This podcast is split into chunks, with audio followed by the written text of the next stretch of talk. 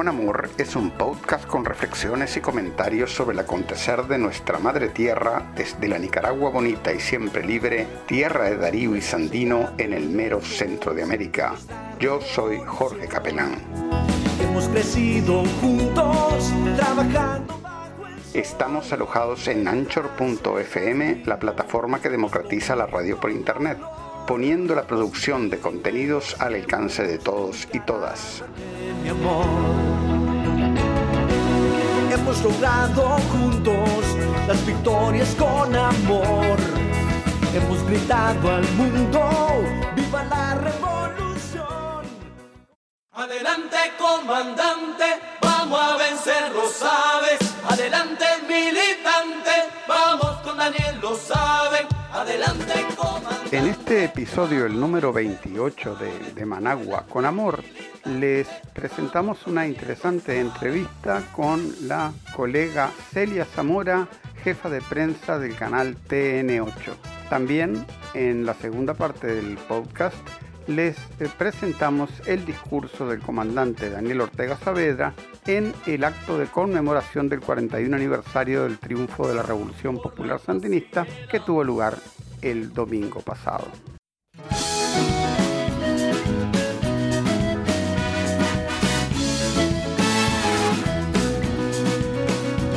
En este episodio de, Managua con Amor tenemos el gran placer de estar aquí platicando con una colega, compañera y amiga a quien mucho apreciamos, que es la compañera Celia Zamora, jefa de prensa del canal TN8. Bienvenida a Nicaragua con amor, Celia.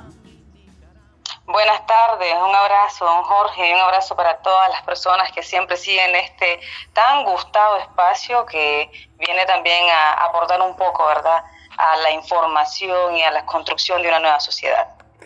Mira, vamos a ver si podemos platicar un rato acerca de temas que habíamos discutido de antemano, ¿no? Que era un poco el... Eh, dos, este, dos, dos, cuestiones bien, bien centrales para la Nicaragua de hoy, como son el tema de la violencia contra las mujeres y los niños y eh, los retos del periodismo eh, ante toda la campaña, la ola de mentiras que se dicen sobre eh, Nicaragua y su realidad. Pero antes de meternos en esos dos temas centrales de, de esta conversación, quisiera saber un poco, quisieran, los escuchas de, de, Managua con Amor, quisieran saber un poco sobre, sobre Celia Zamora, sobre tu persona, ¿no? Y, también después este, comentar un poco lo que pasó este fin de semana con el 41-19, que fue bien agitado para, para todas las redacciones eh, periodísticas del, del país, obviamente. Perfecto, bueno, para la gente que quizás lo vamos a poner un poquito en contexto, yo soy de Estelí, don Jorge, nací allá, eh, tengo 36 años y desde muy joven pues he estado involucrada en los temas de comunicación.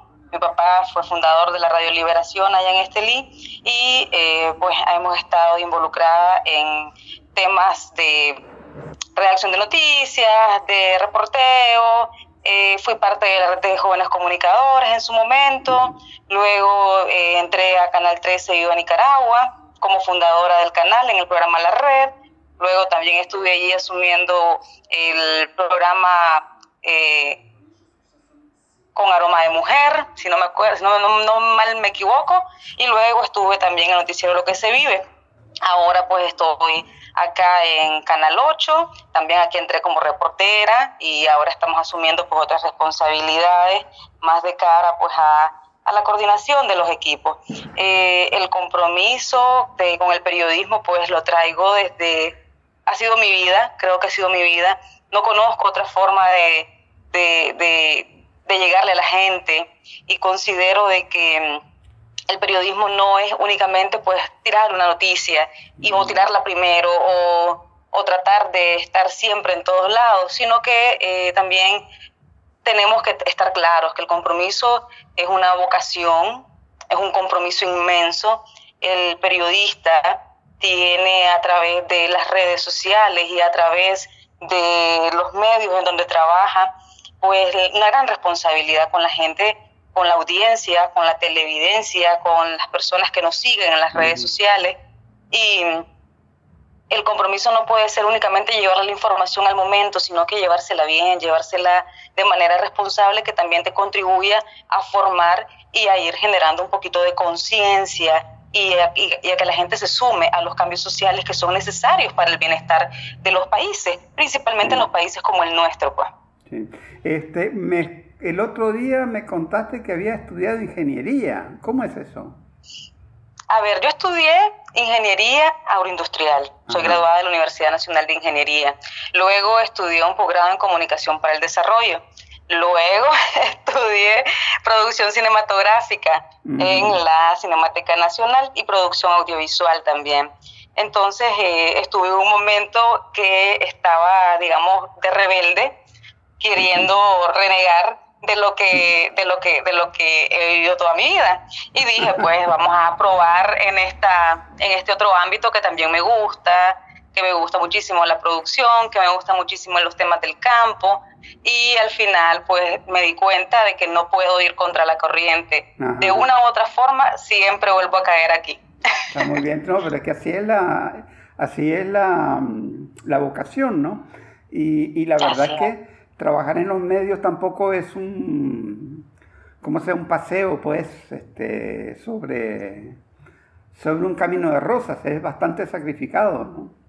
Claro, es, bastante, el, el, tiempo principalmente, la disposición, el, el, el, periodista tiene que estar claro que no tiene vacaciones, que no tiene días feriados, que no tenemos horario, que muchas veces vamos a tener que dejar de lado algunos compromisos familiares por asumir pues los compromisos con la población, con la información, con el trabajo y este a veces pues uno trata de de alejarse un poco de eso para agarrar nuevos aires, para probar en otros lados.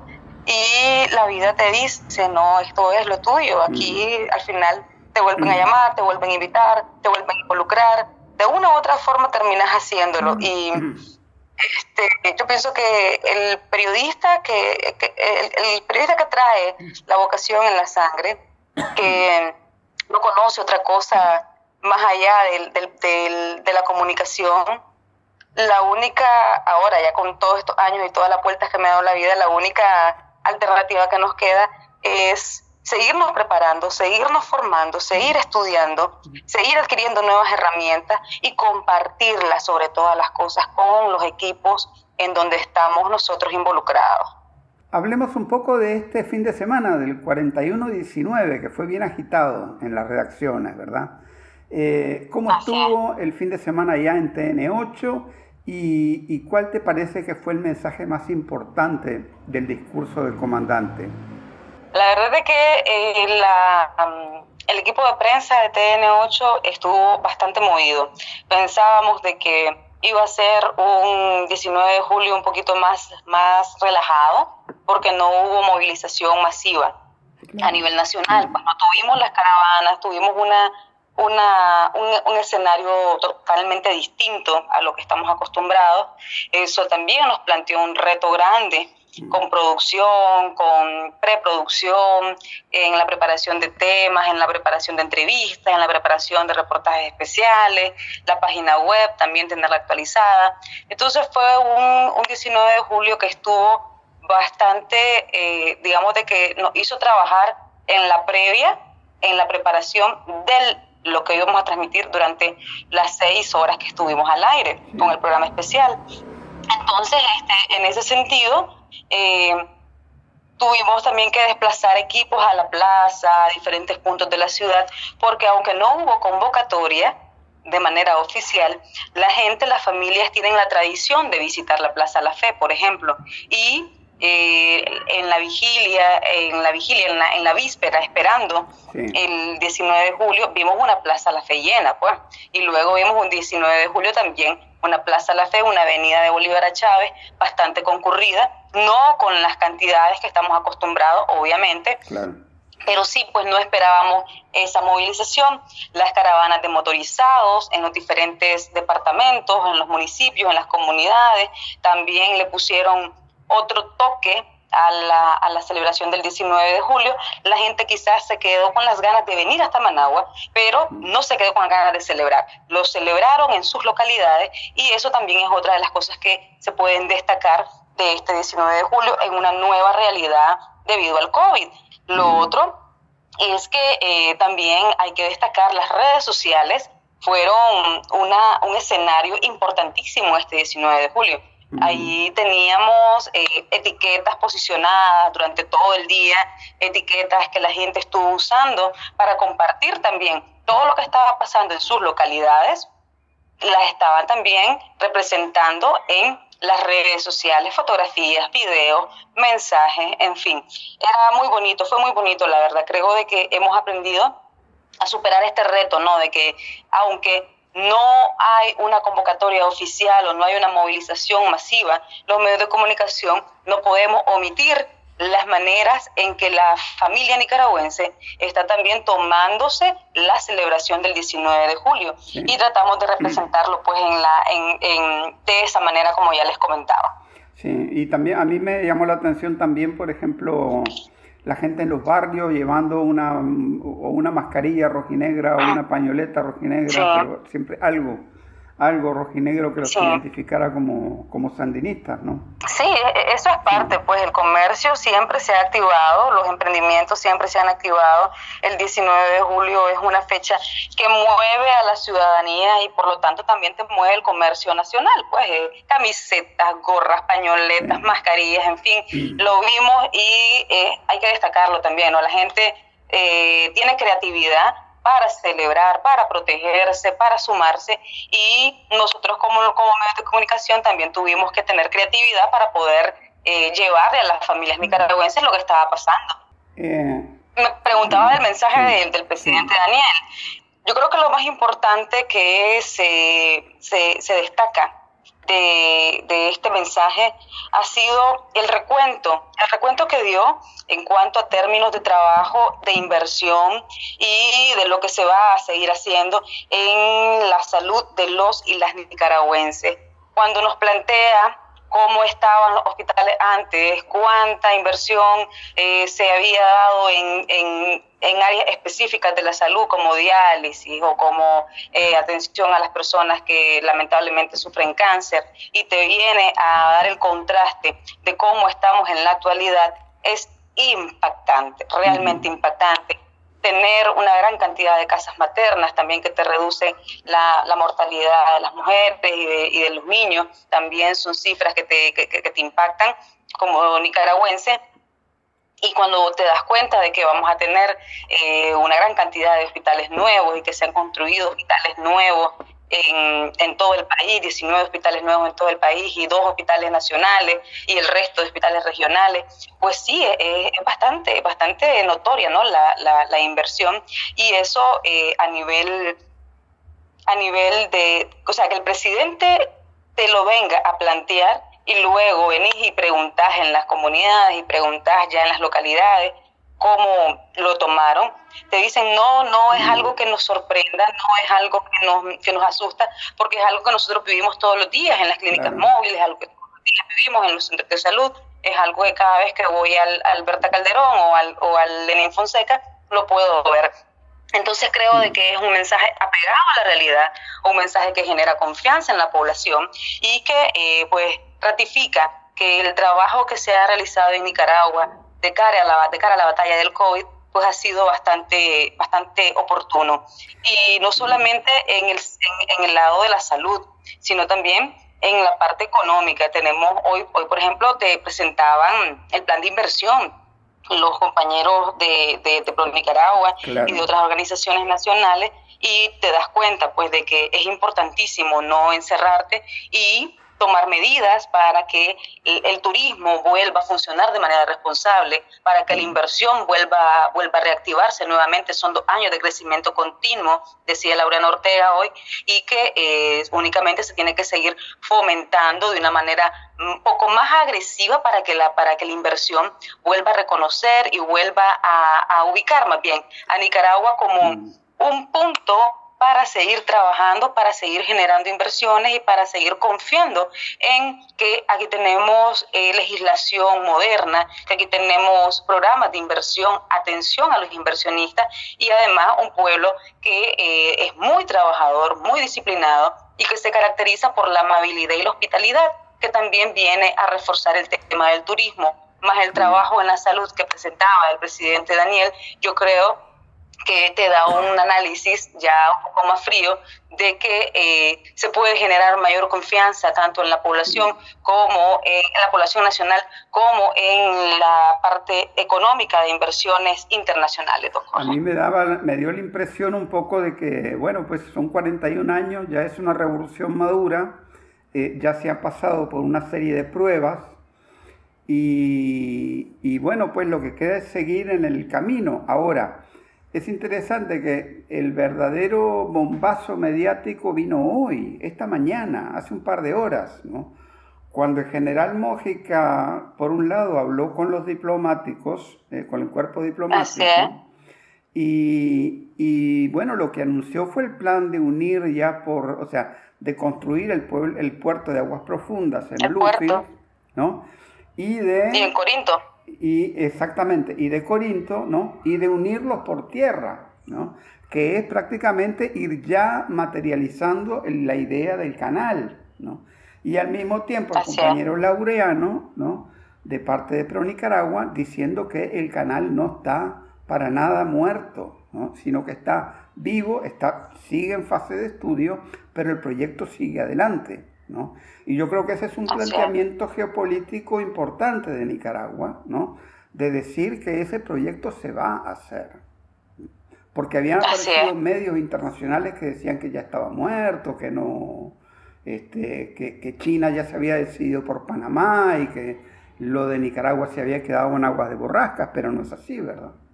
Es que, bueno, aquí, aquí entramos un poquito al tema, ¿no? De, de, mencionaba usted los medios internacionales. Y recordemos de que ellos, pues, este, eh, tienen el, a ver, tienen, tienden a lugar de, en lugar de mirar los hechos, ¿verdad? Tienden a distanciarse de la verdad y a tratar de eh, hacer una lectura conveniente de los acontecimientos para eh, plantearlo de una u otra forma. Aquí nosotros lo hemos visto con este tema del canal, por ejemplo, que eh, estamos claras cuál es la, la, postura que ellos tienen, pero hay otro sinnúmero de temáticas que no te están no te están levantando. Uno de estos es, por ejemplo, de que Nicaragua en la región centroamericana es el que menos casos de femicidios tiene, por ejemplo, y que tiene reconocimiento del Foro Económico Mundial en cuanto a, a género. Y no vemos esos titulares tampoco. Entonces no es de sorprendernos el tratamiento periodístico que le dan estas grandes cadenas que obedecen a intereses corporativos, obviamente. Bueno, entonces ya estamos entrando en materia, ¿no? Y dijimos que íbamos a hablar entonces del tema de, de, la violencia de género en Nicaragua y de los medios. Empecemos por la violencia de género. Vos decías, Nicaragua es uno de los países que menos feminicidios tiene. ¿Cómo está la situación actualmente? A ver, por ejemplo, eh, la CEPAL acaba en el 2019, a final del 2019, sacó un estudio, en noviembre del 2019 para ser exacto. En la región tenemos El Salvador, que es el mayor, el que presenta mayores casos de femicidio. Tenés luego Honduras, eh, tenés a Bolivia y a Guatemala. Nicaragua aparece entre los últimos allá al final, gracias a Dios, ¿verdad? Es algo que eh, tenemos que destacar. Por ejemplo, Argentina en estos últimos, en estos últimos meses que han tenido confinamiento, te, tenés a organismos internacionales y a organismos de, defensa de los derechos de la mujer muy preocupadas, porque hay un repunte histórico en el número de femicidios. Estamos hablando de que en menos de dos meses hubo eh, más de 50 femicidios en tiempo de confinamiento. Luego tenés también de que acá en Nicaragua, en el mismo periodo, ¿verdad? en, más bien en los últimos seis meses, hasta mayo del 2020, según los datos que presentaban el otro día también a, a, los organismos internacionales, la Policía Nacional hizo una presentación y mencionaban de que, tenían, de que teníamos de, de enero a mayo del 2020 25 femicidios, en comparación a Argentina que en dos meses eh, tiene, en menos de dos meses tiene un número de 50 mujeres asesinadas. Pues. Entonces, mm, yo pienso de que esto es bastante importante destacarlo. Ahora, no es que todo esté en color de rosa acá en Nicaragua, ¿verdad? Aquí tenemos que seguir trabajando para eliminar todas las formas eh, políticas posibles de, violencia posible en el ámbito público y privado. ¿A qué me refiero? Por ejemplo, en el ámbito, en el ámbito público, tenemos que en el 2019 tuvimos eh, casos de 265 violaciones. Correcto. En el 2019 a menores de 14 años violaciones, 368. Correcto. Entonces, estos datos, esos datos son preocupantes, claro que sí, porque son también, eh, son también agresiones hacia la libertad de, la vida de las mujeres y de los niños, principalmente. Pero ahora, tenemos que destacar otra cosa, de que en paralelo al aumento de las denuncias que hemos tenido, tenemos, mm, por ejemplo, el relanzamiento de 22 comisarías, que es muy importante. El trabajo que se ha realizado a través de las, de las comisarías de la mujer es para fortalecer la seguridad, por supuesto, y no solamente fortalecer la seguridad para la prevención, sino también para fortalecer la atención de las personas que llegan a establecer ahí su denuncia. Entonces, eh, a la, a la par, en paralelo de lo que van, de lo que de estas 22 comisarías, tenés, por ejemplo, en el primer semestre del 2020, 20 unidades policiales inauguradas, nuevas, en diferentes puntos del país para eh, que crezca la cobertura, ¿no? Y, y, la atención policial de todos los, de toda la, la, la, atención que brinda la policía, pues, y la prevención al, a, la, a, la, a, a la delincuencia. Entonces, este, a mí, por ejemplo, me llena de esperanza ver este tipo de acciones de cara a la violencia, específicamente, digamos, eh, en prevención de agresiones, de, de, femicidios, pero tenemos que, tenemos que destacar de que hay un trabajo importante que se realiza para que una mujer pueda estar en un círculo de violencia, tiene que lamentablemente verse en dependencia económica, tiene que verse con con pocos recursos educativos, ¿verdad? Tiene que, tiene que ver también con poco, con, con, una con un poco trabajo de autoestima y de cariño y por supuesto con un ambiente ambiente a nivel eh, a nivel público verdad que, que no la respalda o que se sienta poco respaldada para que pueda continuar en ese ciclo de violencia entonces qué es lo que estamos viendo un ministerio de la mujer encaminándose con programas como Usura Cero, que vienen a fortalecerse el empoderamiento de la mujer, pero en temas económicos. Esto es muy importante, lo más importante, el tema económico. Una mujer que no tiene eh, dependencia económica, que puede llevar su dinero a su casa de manera independiente, es una mujer que está menos expuesta a vivir o a quedarse dentro de un círculo de violencia. Ahora tenés un trabajo de la Policía Nacional en los barrios, con las comisarías de las mujeres, en capacitaciones, en temas de prevención.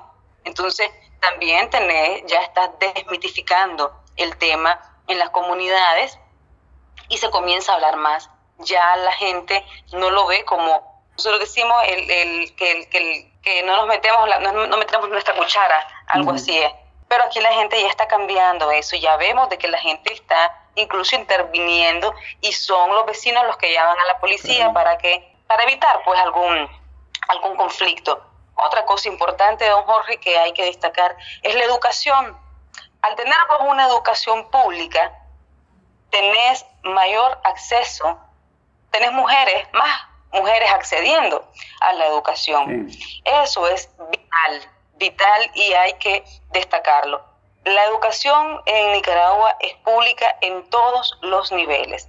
Tenés educación primaria gratis, educación secundaria gratis, educación técnica con el INATEC gratis y tenés educación superior también gratuita en las universidades públicas a través del 6% que es designado del presupuesto nacional de la República para las universidades miembros del CNU. Ahí también tenés mayor presencia de las mujeres en carreras como ingeniería, como medicina y carreras de humanidades están apuntalando ahí las mujeres. Son datos que presenta el CNU y, por ejemplo, en la Universidad del Campo, la mayoría de las personas que se han inscrito son mujeres.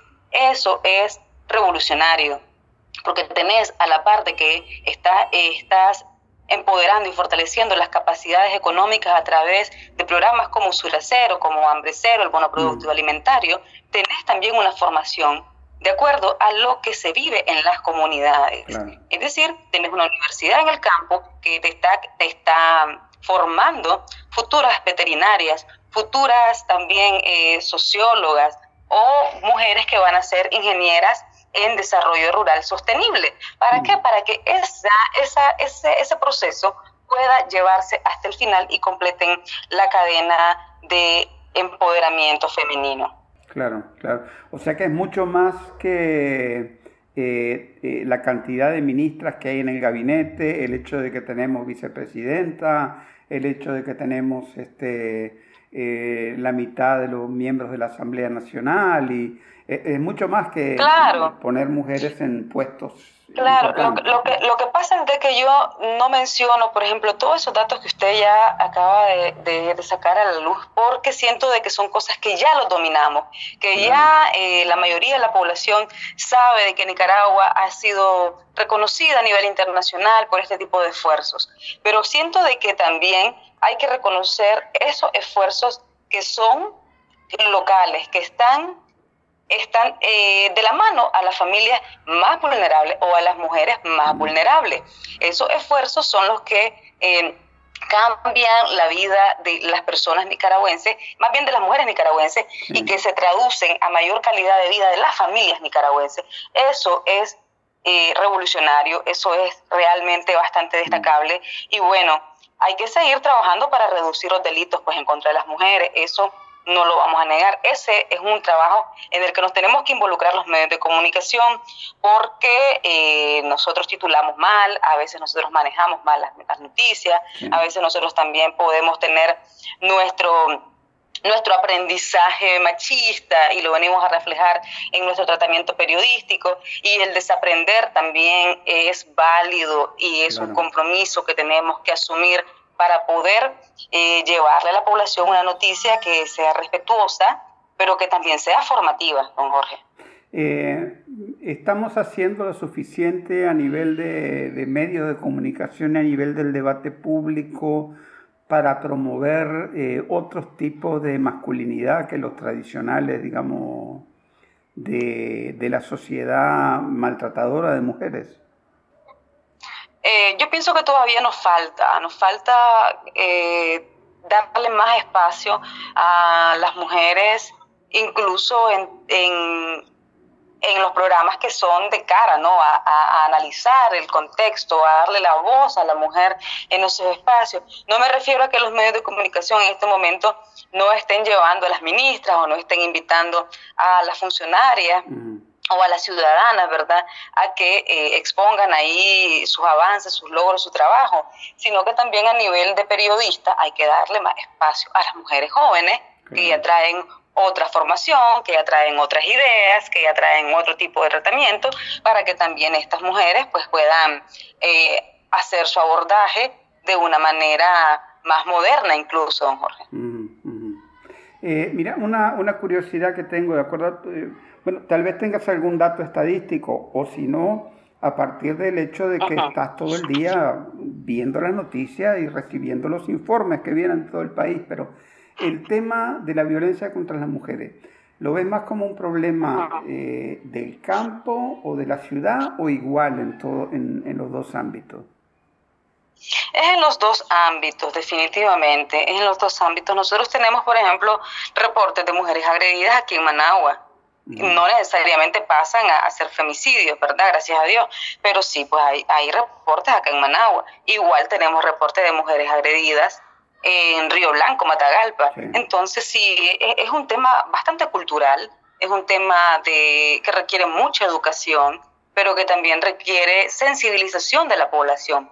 Porque no de nada nos sirve de que tengas una policía preparada para, para recibir y atender a, a las víctimas si luego esas víctimas vuelven a su realidad y vuelven a caer en este círculo que es apoyado y reforzado por los vecinos o la, o la familia ¿no? de, la, de, la víctima. Entonces, sí es importante de que eh, a través de todos los medios posibles, todos los esfuerzos son válidos, ¿verdad? Pero también creo de que esto ya, ya es bastante personal y creo de que a, manera de que van creciendo ciertos em, espacios religiosos o ciertas religiones, estamos como que presenciando un poquito más el sometimiento de la mujer o el apañamiento de este tipo de cosas, que eh, hay que ponerle mucho cuidado también a este fenómeno, porque em, hay religiones que lo que te dicen es que el papel de la mujer es someterse al marido, por ejemplo, y hay otras que simplemente te dicen de que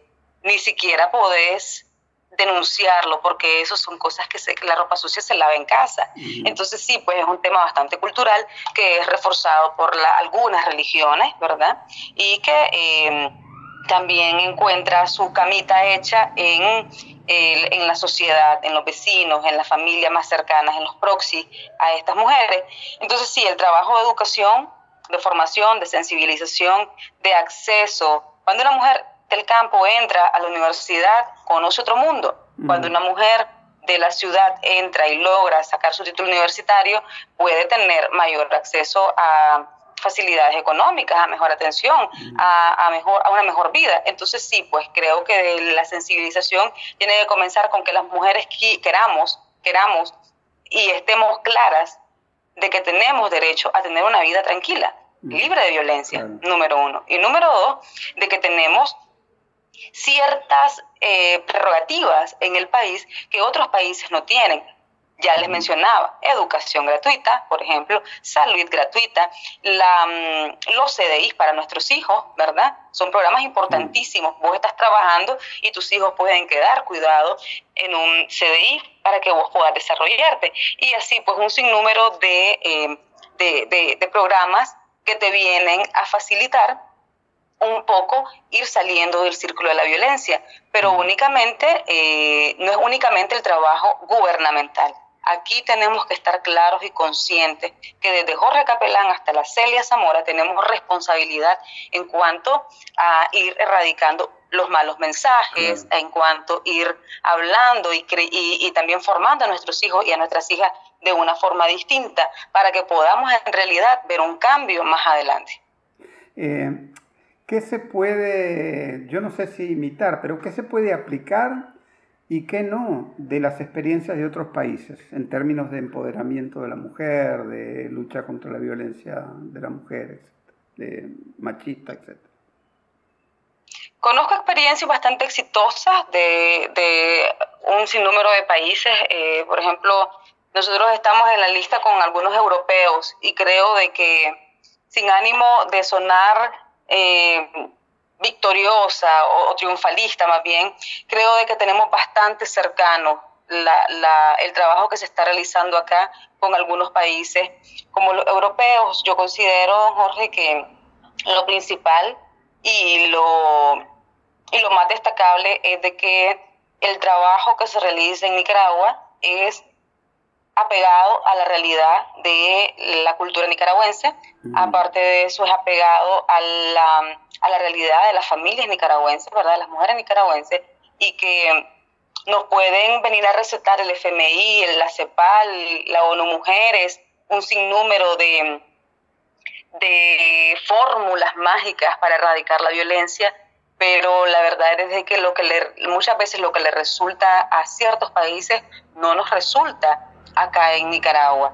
Claro es el ejemplo de que a pesar de que nosotros tenemos culturas muy similares con El Salvador y Guatemala, no tenemos las cifras de femicidios que tienen estos dos países, ¿verdad? Honduras es otro de los países más afectados también eh, en cuanto a femicidios y tenemos rasgos culturales fuertísimos, pero tenemos voluntades políticas y dirigencias políticas totalmente distintas. Y ahí radica la realidad que viene a destacar a Nicaragua como uno de los países donde ser mujer es más favorable. Mm. Eh, te, quería también hacer otra pregunta, porque creo que abordando este tema también es un poco inevitable, ¿no? Es que hay muchas organizaciones de lo que aquí en Nicaragua se, autodenomina como sociedad civil, ¿no? este, golpista, ¿verdad? Que dicen que se dedican a, luchar por los derechos de las mujeres y por feminismo, por, por la lucha feminista, ¿no? ¿Es realmente lucha por los derechos de las mujeres lo que ellos avanzan? ¿Y es realmente una posición feminista la que, la que asumen aquí en Nicaragua? Eh, bueno, yo no, no, no desprecio ningún esfuerzo, en primer lugar. Creo de que si hay alguna organización que esté haciendo algún trabajo en prevención de violencia, está bien. Pero eh, particularmente con algunas organizaciones eh, lo que yo he notado es que si hay un caso de femicidio, salen desgarrándose la vestidura en redes sociales y en los medios de comunicación, en sendas protestas, en sendos comunicados. las vemos rasgándose las vestiduras cuando, cuando hay algún, algún caso de femicidio, pero no las vemos en los territorios. Por ejemplo, yo he sido parte de organizaciones comunitarias de base, de barrio, de barrio de a pie, ¿verdad? Estamos hablando desde ahí. No he visto el trabajo de estas mujeres en barrios, número uno, o de estas organizaciones más bien. Número dos, tampoco veo que tengan incidencias en colegios o en universidades, sean públicas o sean privadas. No hay excusa realmente para no realizar el trabajo por el cual estás pidiendo dinero llámese a la embajada tal por cual o de la, de la USAID o de donde sea, ¿verdad? A mí me parece de que se ha generado una especie de modus vivendi, lamentablemente, con estas organizaciones y se quedan más en gastos administrativos, es decir, en sus salarios, que en el trabajo de campo, en el trabajo real que se pueda realizar dentro de la localidad.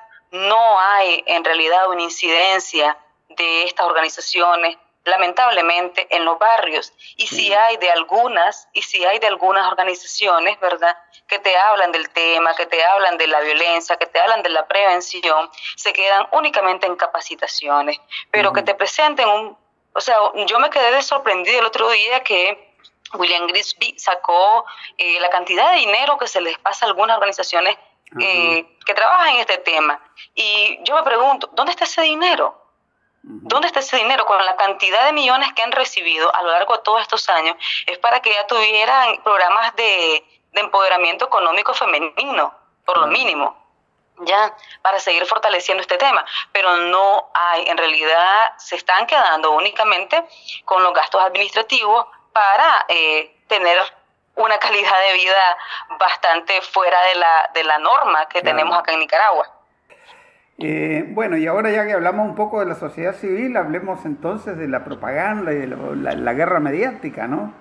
Este, Terrible. Que, la verdad es que dicen cualquier cosa, de nosotros de Nicaragua dicen cualquier cosa en el exterior. Ahora, toda esta campaña antinicaragüense, ¿hasta dónde es un producto para el consumo internacional y hasta dónde, eh, según tu juicio, surte un efecto a nivel interno de Nicaragua?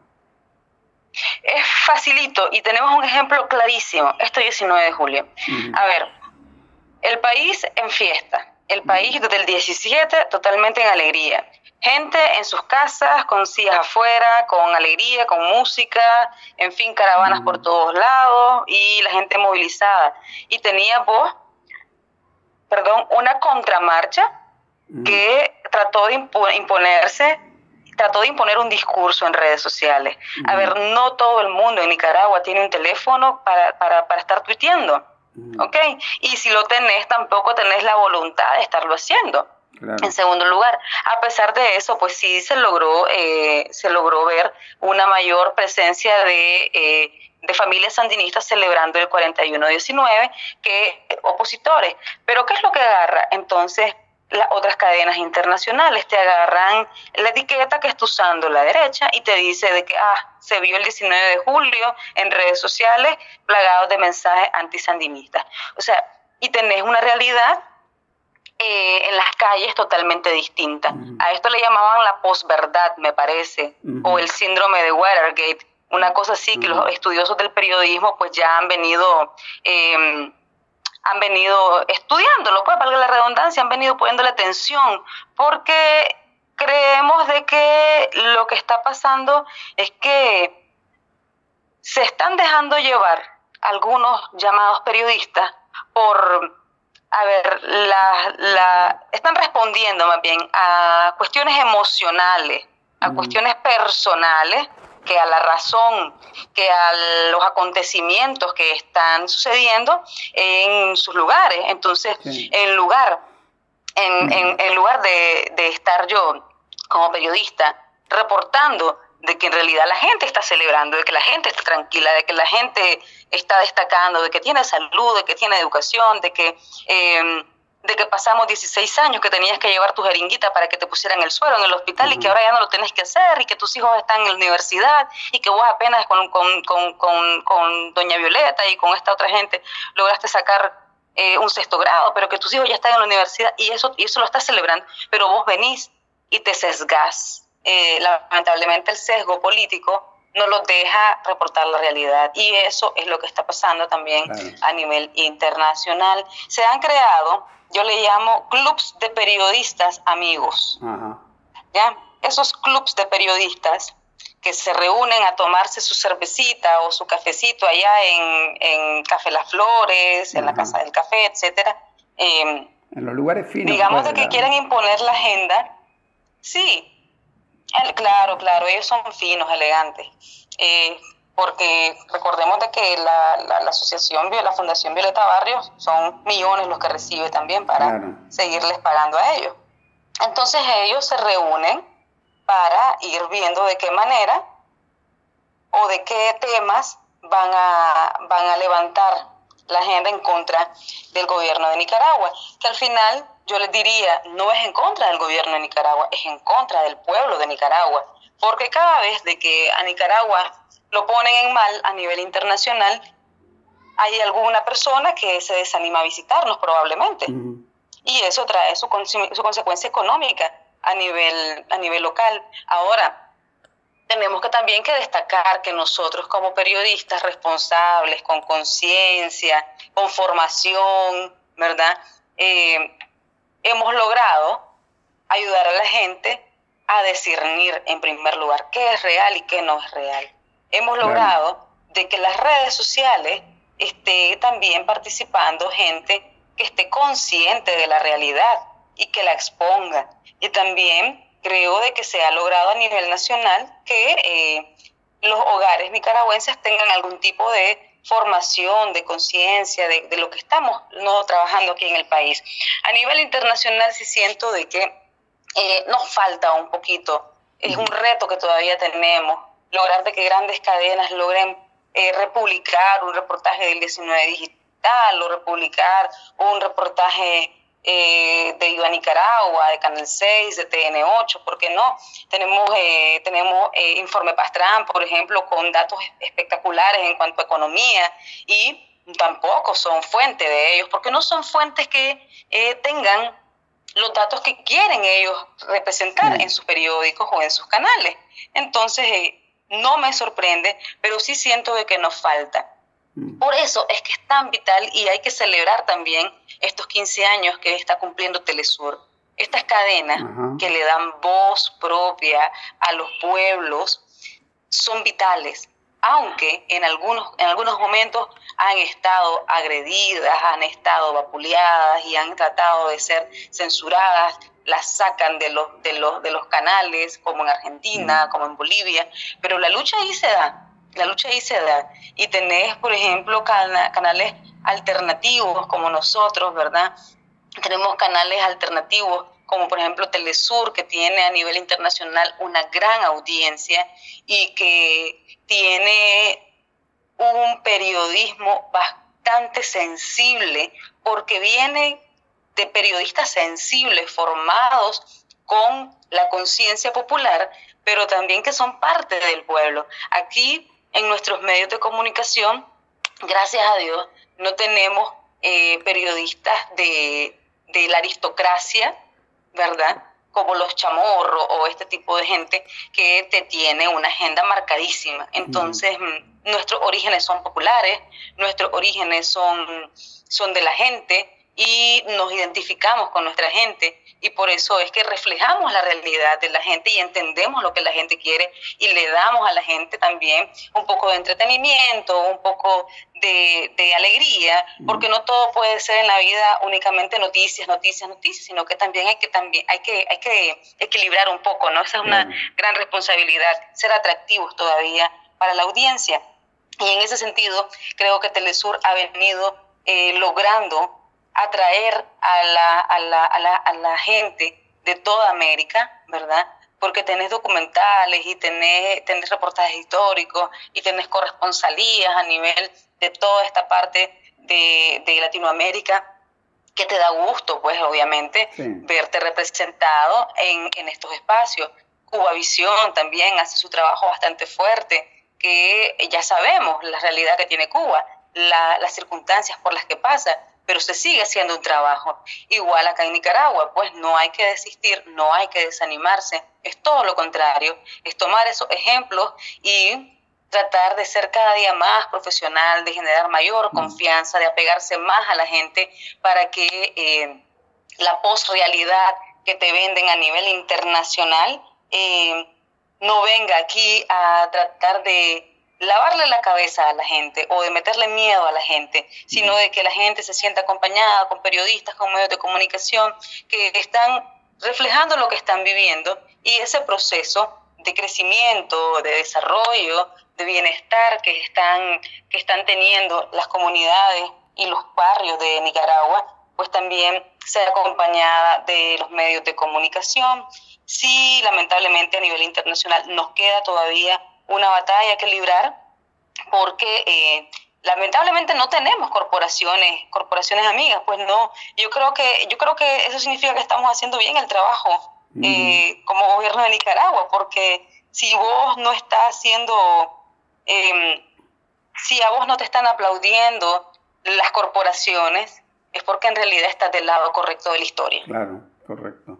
Este, bueno, yo eh, los, los oyentes que quieran seguir escuchándote, pues sobre todo los viernes nos encontramos allá en Estudio TN8 por la mañana, ¿verdad? Así es, nos vemos los viernes con, aquí. Con, y con Erwin y con otros compañeros, pues. Entonces... Bueno, y cualquier cosa también, también me encuentran a través de mis redes sociales, don Jorge, ahí tengo mi cuenta en ah, Twitter, facilito, arroba solo Celia, no se pierden para que ahí me, también me sigan y puedan estar al tanto de todas las noticias que acá en TN8 pues estamos publicando. Igual, siempre les digo, la retroalimentación es bastante importante. Si ustedes tienen algún tema o alguna, alguna sugerencia, eh, creo de que es parte de los nuevos de los nuevos métodos periodísticos también, ¿verdad? El, el, pulso y medir el pulso ciudadano a través de las redes sociales a la completa disposición ahí en Twitter.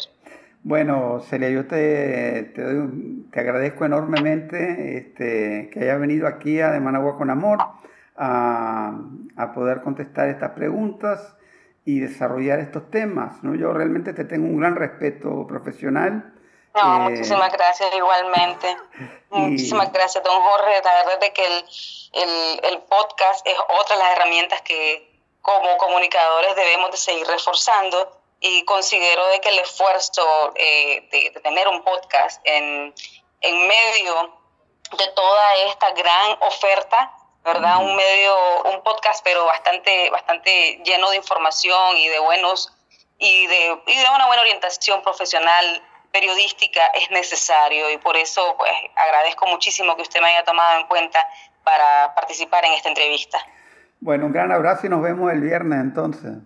Así es, un abrazo. Muchísimas gracias.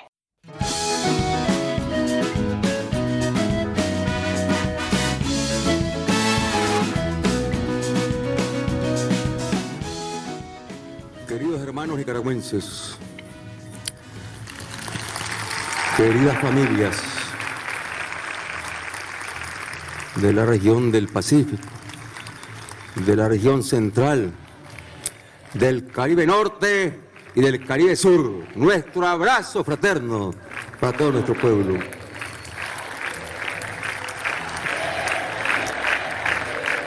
Compañera Rosario Murillo, vicepresidenta de Nicaragua.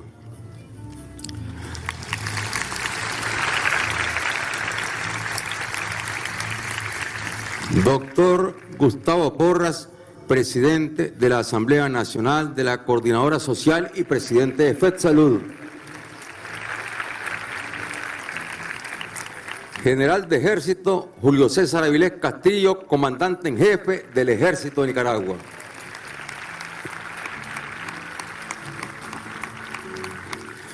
Primer comisionado general Francisco Díaz, jefe de la Policía Nacional de Nicaragua.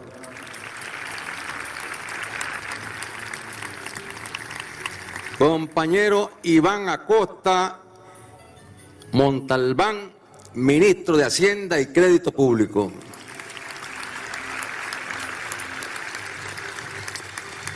Doctora Marta Reyes, ministra de Salud.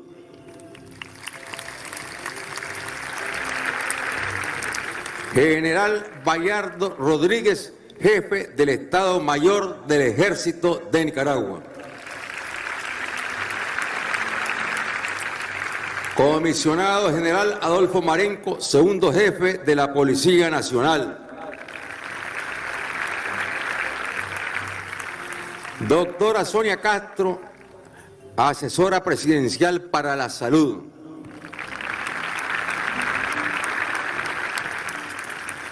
General Marvin Elías Corrales, inspector general del Ejército de Nicaragua.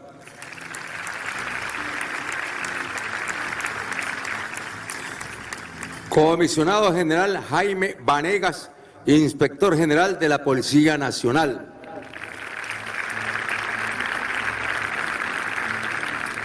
Doctor Roberto López, presidente del Instituto Nicaragüense de Seguridad Social.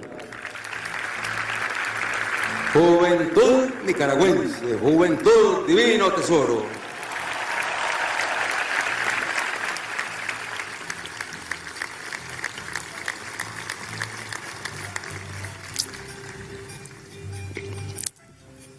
Hoy estamos conmemorando este 41 aniversario bajo una serie de medidas para proteger la vida. Frente a una epidemia que ha sorprendido, que ha sorprendido a los países desarrollados.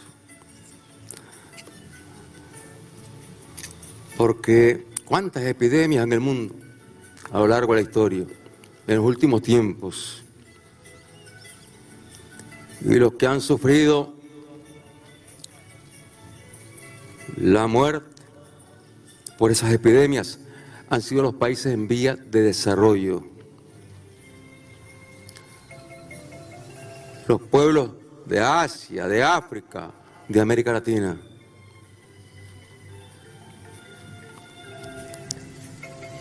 Y bueno, los países desarrollados han tenido la posibilidad de protegerse y que estas epidemias no provoquen mayores estragos en esas naciones.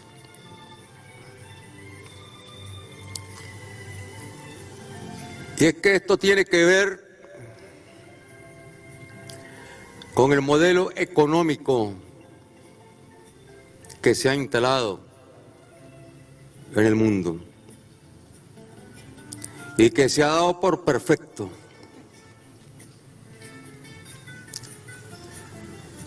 Perfecto mientras no le toque los bolsillos a los grandes capitales. Entonces es perfecto.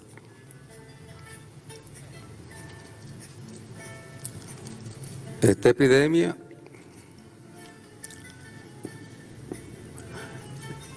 a la par de otras enfermedades, recuerdo el, el último informe que presentamos, ya lo venía presentando las autoridades de salud día a día, luego semana a semana, Y aquí tenemos un, un corte de el 11 de marzo al 30 de junio. Luego tendremos el corte del 11 de marzo hasta finales de julio. Y ya en este reporte nos encontramos que en este periodo teníamos que habían fallecido por diferentes enfermedades, por accidentes, por ahogamiento, por suicidio, por actos delictivos y también por esta epidemia. Habían fallecido 12.100 nicaragüenses. Ahora serán, después de 19 días que van corriendo en este mes de julio, serán unos cuantos más. De ellos, 7.349 varones y 4.751 mujeres. Y menores de 13 años, 507 niños. De 13 a 21 años, 144 niños. Y mayores de 21 años, 11.449. ¿Cuáles eran las causas de defunción en diferentes SILAIS, centros de salud del país, que responden al Sistema Único de Salud? E igualmente en los hospitales y clínicas privadas. Neumonías, 2.344. Infarto agudo del miocardio, 1908. Diabetes mellitus, 1425. Enfermedades hipertensivas, 890. Tumores malignos, 853. Enfermedades renales crónicas, 659. Accidentes cerebrovasculares, 439 fallecidos. Enfermedad pulmonar obstructiva crónica, 373. Insuficiencia hepática, 334. Accidentes de tránsito, 242. Y así, por diferentes causas. Y claro, están también los que han fallecido como resultado de esta epidemia, que en estos momentos ya andan por los, acercándose a los 100, 90 y tanto, acercándose a los 100 hermanos nicaragüenses. 91 exactamente, 91. Muertes por acciones delincuenciales. Nos encontramos con que Murieron en este periodo 190 hermanos nicaragüenses. De ellos, 176 hombres y 14 mujeres. Y según la edad, menores de 13 años, dos niños. De 13 a 21 años, 16 jóvenes. Mayores de 21 años, 172. Defunciones por ahogamiento se registraron que fallecieron 73 hermanos nicaragüenses por ahogamiento. Muertes por suicidios. Fueron en total 96 hermanos nicaragüenses. Hombres 84 y mujeres 12. Uno de ellos, un niño de menor de 13 años. 22 muchachos de 13 a los 22, a los 21 años, 22 muchachos yo. Y luego 73, 73 hermanos nicaragüenses mayores de 21 años se suicidaron. Luego, en este periodo, el trabajo del sector salud ha sido intenso. Primero, se han atendido los nacimientos. Fíjense bien, nos encontramos con un total de, de fallecidos, 12.100, y nacimientos, 24.899 nacimientos. El doble de los fallecidos nacieron, gracias a Dios. Se atendieron en consultas externas y de emergencia un total de 7.951.935 consultas. En ese periodo se realizaron 87.979 cirugías, de ellas de emergencia 12.616, programadas 75.363. Se realizó el, centro, el censo nutricional valorando a 1.394.168 niños menores de 6 años y estudiantes de las escuelas primarias públicas del país. Se han aplicado hasta el 30 de junio y se sigue aplicando, hasta el 30 de junio, 2.270.000 dosis de vacunas para proteger a niños, niñas, mujeres embarazadas y adultos mayores contra 16 enfermedades. En el periodo del 11 de marzo al 30 de junio se han albergado en las casas maternas un total de 21.619 mujeres embarazadas. Se han atendido con diálisis renal 2.240 pacientes. Un paciente con problemas renales que demanda ya la diálisis. Tienen que aplicar la, diálisis cada tres días. Tres veces por semana. O sea, tres veces por semana, más bien es un poco menos de tres, días de diferencia. Tres veces por semana. Y es costosa la diálisis.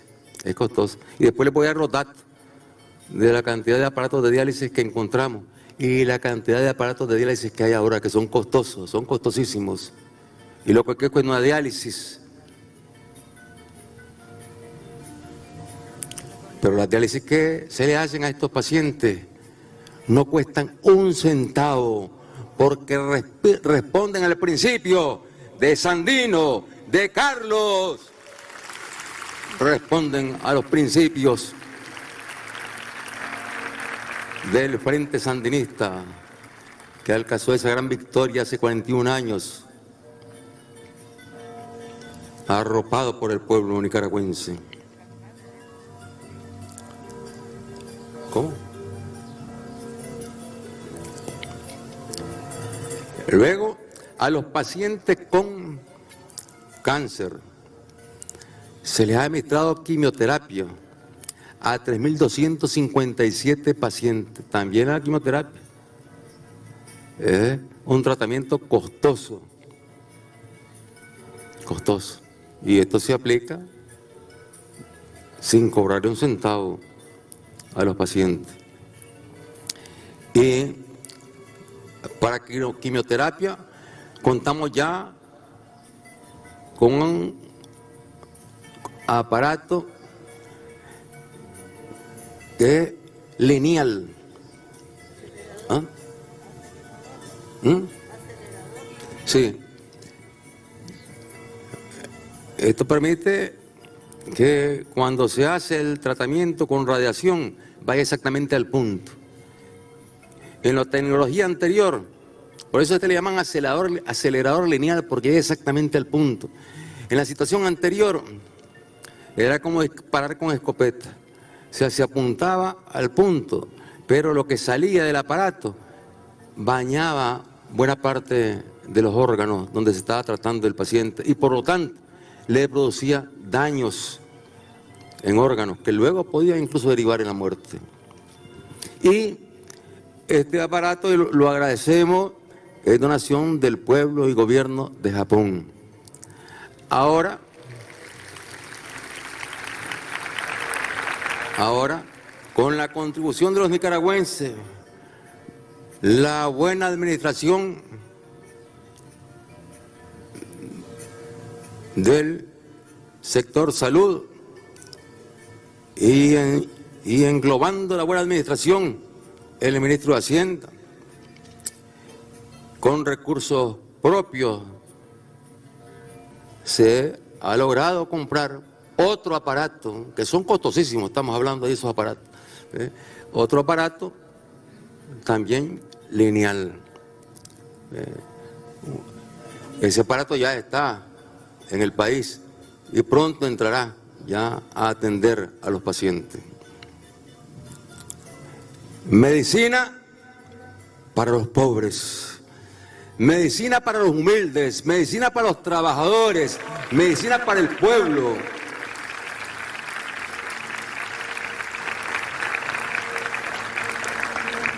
En este periodo se realizaron 8.132 ferias de salud y se movilizaron clínicas móviles para atender a 14.039 comunidades. Ahí llega la clínica. Ustedes lo pueden ver por la televisión. Llega la clínica. Man con capacidades para hacer un examen y para dar tratamiento y para atender también en, lo que es el, lo que es la odontología, eh, atender a la gente que le cuesta, es muy costoso ir a donde un odontólogo. Entonces la gente de las comunidades pues se le alegra cuando llega a la clínica. Además tiene para hacer... ¿Mm? Exámenes especializados, ultrasonido. Sí, exámenes especializados de ultrasonido. Ahí pueden ver ustedes en la televisión donde está el, la clínica móvil atendiendo a la, población y luego entregándole medicamentos. En la lucha antiepidémica se han realizado fumigación en 1.414.398 viviendas. La mayoría con aplicación del BTI y la otra para combatir la RAT. claro, ya sabemos que el problema más serio que tenemos aquí es el zancudo por todas las enfermedades que transmite el zancudo, que pueden provocar la muerte. Son, una, son también variedades de este, que anteceden a este coronavirus que le llaman y que aquí han provocado muerte. El H1N1 y todas esas epidemias que hemos tenido aquí, que tenemos también y que hay que estar controlando y por eso la importancia de la vacunación.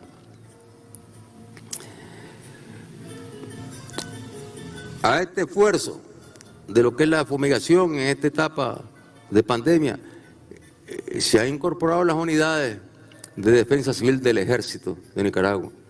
Han estado ellos ahí trabajando a altas horas de la noche hasta la madrugada. Un ejército que está para servirle al pueblo, servirle a la familia sin diferencia de ningún tipo. Ahí lo vemos, a medianoche en la madrugada. Desde los jefes, los soldados, todos ellos trabajando.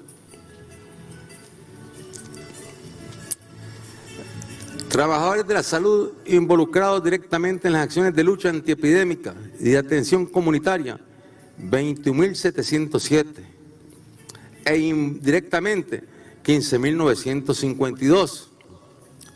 ¿Eh? Porque claro, tiene que quedar un personal médico para atender los hospitales de base. ¿eh? Para un total de 37.659 trabajadores de la salud de los sectores públicos y privados. Luego, en el caso de este COVID, que, le llaman COVID-19, bueno, hasta el 30 de junio teníamos 83. 83. Eh, eh, casos confirmados habían 2.182, casos recuperados 1.750, casos en seguimiento responsable y cuidadoso 349 y de funciones 83 ahora ya tenemos 91. Hasta, hasta, el día martes de la semana pasada tenemos 91. Ahora hay que sacar ya para el próximo martes la información, dará el parte del Ministerio de Salud. Desde 2007 hasta la fecha se han realizado las siguientes inversiones en infraestructura de salud. Se han construido 19 hospitales. Eso explica la capacidad que hay de atender a la población. Dos hospitales nacionales, un hospital departamental y 16 hospitales primarios. 18 centros de salud, 452 puestos de salud, 128 casas maternas, un instituto de medicina natural, complementarias y 15 filiales de, dicho instituto, 188 clínicas de medicina natural y terapias complementarias, 70 clínicas para la atención del dolor. Y están en construcción. No se paró la construcción. No se ha parado la construcción. Ni se paró en abril del 18, ni se han parado ahora la construcción de siete nuevos hospitales, de una casa materna.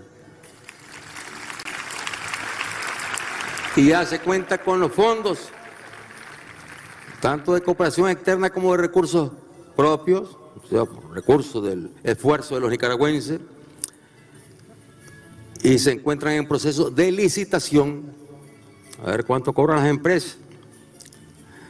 Siete hospitales más, un laboratorio epidemiológico regional y una casa materna. Es decir, seguimos construyendo para la salud. Porque la salud es fundamental, es básica. ¿Qué hace una familia si no hay salud? Pierde las capacidades para trabajar, se enferman continuamente. ¿Qué hacen los niños y los jóvenes sin salud? Pierden las capacidades para ir a la escuela. Se enferman. ¿Y qué hacen los trabajadores sin salud? Los obreros de la construcción, los pescadores, los comerciantes, todos los nicaragüenses que hacen sin salud. Es solamente la gente que tiene. ¿Qué hacen los campesinos sin salud? Bueno, pues se, caería la actividad productiva y ahí pasaríamos hambre y moriríamos. Mucha gente hambre en nuestro país, como mueren todos los días miles de miles y millones de seres humanos en todo el planeta por hambre. Porque esa es la peor epidemia. La peor epidemia es la que provoca el hambre y es la epidemia del capitalismo salvaje que estaba bien instalado en el mundo hasta que llegó esta epidemia y lo sacudió. Ha sacudido al capitalismo salvaje y le está diciendo, ese no es el camino. Se lo está gritando que ese no es el camino. Y, que tiene, y si quieren proteger a sus pueblos, porque con todas sus capacidades, con toda su riqueza, no han podido proteger a sus ciudadanos, porque han sido desbordados los hospitales, porque no tenían los instrumentos para atender las emergencias en los países desarrollados de Europa y en los Estados Unidos de Norteamérica, esa gran potencia que gasta miles de miles de millones para la guerra, para la muerte. ¿Cuántos norteamericanos y cuántos lo sentimos fallecieron por falta de atención médica en los Estados Unidos. Eso es lo que, pone al descubierto. Es el fracaso de ese modelo. Y el llamado de atención que le está haciendo Dios con la fuerza de la naturaleza al capitalismo salvaje. Que cambie el rumbo, que cambie el rumbo y que aprenda a hacer una práctica de comercio, de desarrollo social, de desarrollo económico, de desarrollo financiero, solidario y justo, que es lo que nos va a dar paz y tranquilidad a todos los habitantes de nuestro planeta.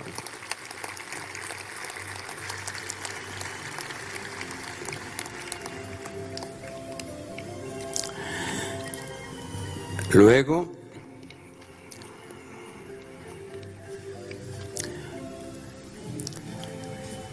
quiero darle estos datos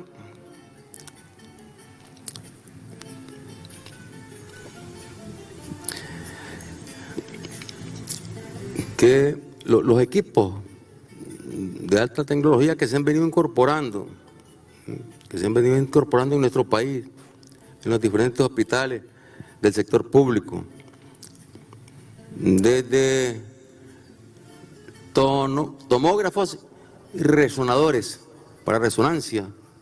¿eh? Eh, se han incorporado 28 tomógrafos y 9 resonadores. ¿Cuánto cuesta una resonancia magnética? ¿Cuánto cuesta? Y te la valoran en dólares. O sea, una persona trabajadora, humilde, esforzada, que tiene a los hijos en la escuela, que tiene que pagar el bus para transportarse, no puede pagar.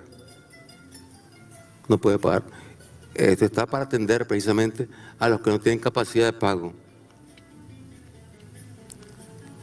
Y a través del programa Todos con Voz, del 2009 al 2020 se han atendido 156.113 personas con discapacidad y se han hecho 2.446.474 visitas en sus hogares y se les han entregado medios auxiliares.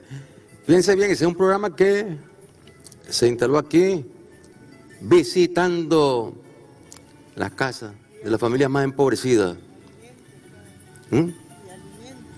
Y visitando también no solamente las casas empobrecidas de las ciudades, de los pueblos, sino también en el campo, en la montaña. Ustedes recuerden cuando andaban los médicos y vino una brigada cubana también a apoyarnos en ese proyecto por la enorme experiencia que tienen los hermanos cubanos en ese campo.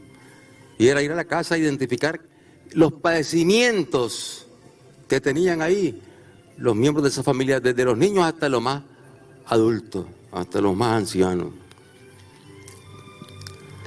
Luego tenemos ya 80 clínicas móviles. Y esto tiene que ver con... Bueno, la seguridad, ustedes saben que es fundamental, la seguridad, para poder avanzar en todos estos proyectos, todos estos programas. Ahí el ejército, la policía son fundamentales para la seguridad del país, para la estabilidad del país, para la paz del país. Porque todos estos programas se pueden desarrollar cuando hay paz. Si no hay paz, entonces imposible desarrollar estos programas. ¿Por qué? Porque sucede lo que ha sucedido en otras ocasiones.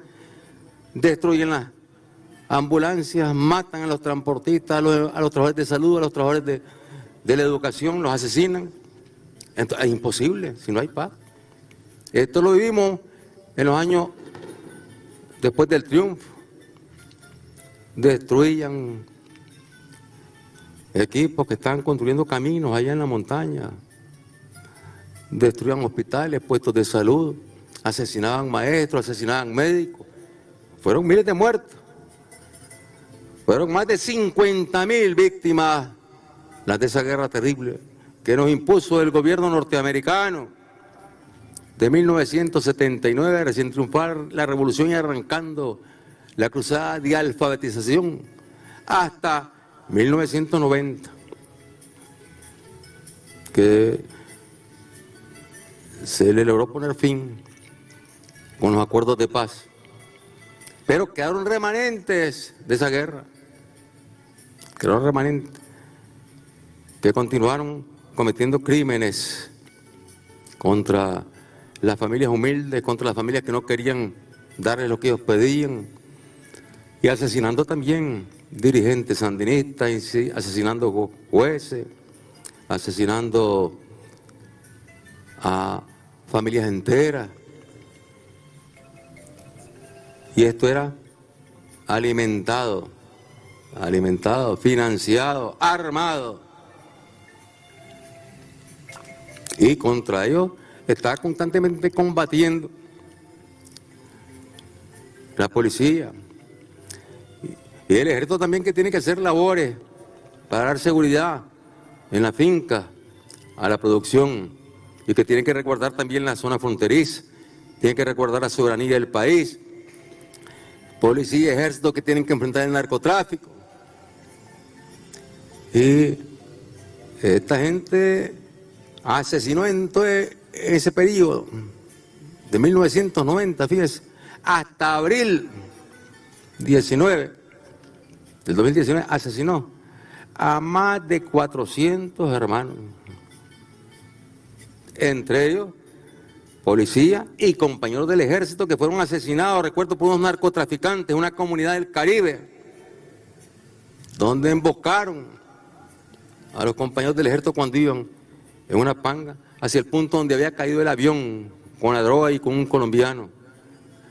Pero inmediatamente los organismos que manejan el imperio, que pagan el imperio llamados de derechos humanos, empezando a descalificar al ejército, empezando a descalificar a la policía y los, los muertos los estaba poniendo el ejército y los estaba poniendo la policía.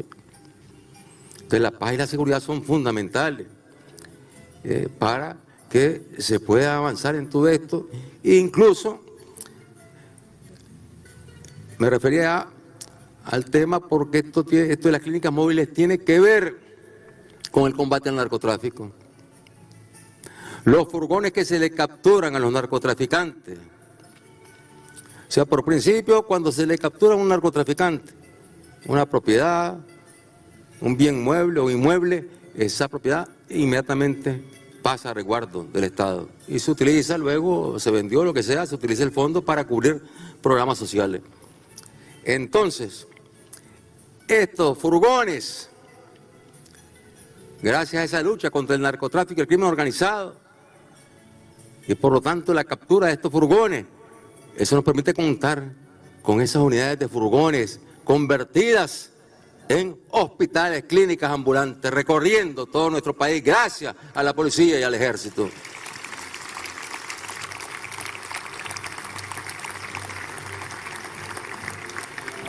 Fíjense que con estas clínicas móviles, del 2017 al 2020, ya se han atendido a 5.601.287 nicaragüenses. Y luego tenemos que, fíjense bien, son informaciones que poco se divulgan porque las cosas buenas, pues generalmente eh, hay, una, hay la gran prensa, los grandes medios de comunicación el mundo, pues con excepciones, lógicamente, siempre buscan la nota roja. Fíjense bien, del 2003 al 2020, o sea, en siete años, se han hecho en la mascota. La mascota es hospital para niños, todos sabemos, para niños y niñas. Se han hecho 920 cirugías de corazón. Fíjense, de corazón. Que eso no es fácil, pues, operar a un niño del corazón.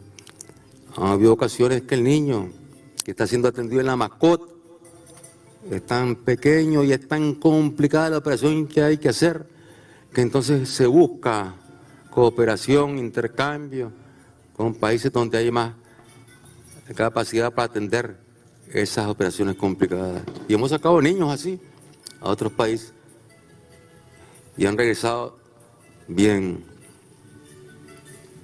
Lo que les decía, miren, de lo que es la, la diálisis para quienes padecen de los riñones, una enfermedad terrible. En 2006, cuando retomamos el gobierno, cuando el pueblo presidente, los campesinos presidentes, los trabajadores presidentes, las mujeres presidentes, la juventud presidente, tomó el pueblo, tomó el pueblo la presidencia. Entonces se contaba con 24, 34 máquinas para hemodiálisis. Fíjense bien, 34 máquinas para hemodiálisis que atendían a 96 pacientes de los riñones. Son hermanos nicaragüenses, hay jóvenes que padecen de los riñones que ya perdieron un riñón o perdieron otros riñones y ya demandan de hemodiálisis adultos. Y ahora en 2020 nos sentimos orgullosos de decir frente a aquellos que destruyen hospitales, puestos de salud,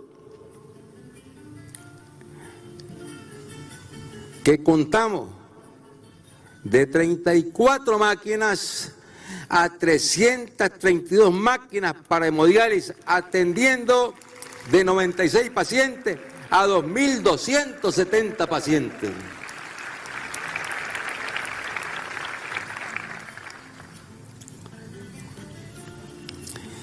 Y luego, en lo que es el trasplante. El trasplante de riñón es costosísimo también si se busca la medicina privada. Es costosísimo.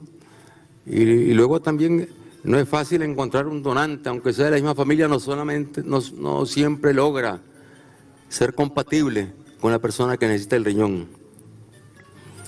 Y se han realizado 159 trasplantes de riñón. O sea, 159 nicaragüenses beneficiados. Se ha atendido a personas con VIH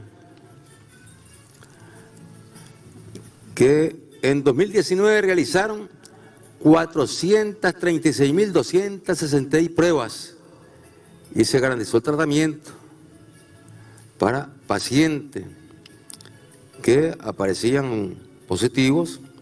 En las pruebas eran 5.696 pacientes que aparecían positivos y de esa manera se lograba cortar la transmisión de madres a hijos, en el caso de las mujeres, o de padres a hijos, en el caso de los varones. En el 2006 se realizaban aquí en total en el sistema de salud 111.194 cirugías. Del 2006 al 2019, no estamos contando lo que va del 2020, se han realizado 460.641 cirugías. De 111.000, fíjense, se ha cuadruplicado el número de cirugías.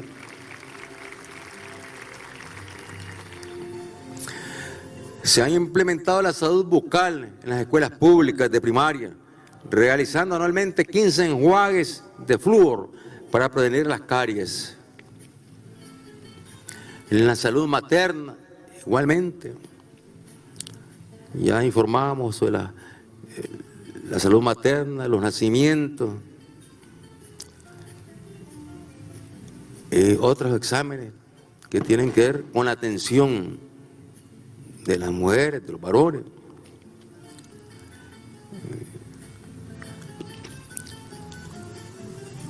Estos son datos que quería destacar. Aquí hay muchos más datos, muchos más datos, eh, pero bueno, quería destacar estos datos, estos datos porque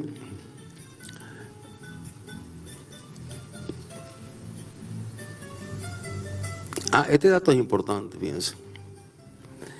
En 2006, en el Ministerio de la Salud había 22.083 trabajadores y trabajadoras.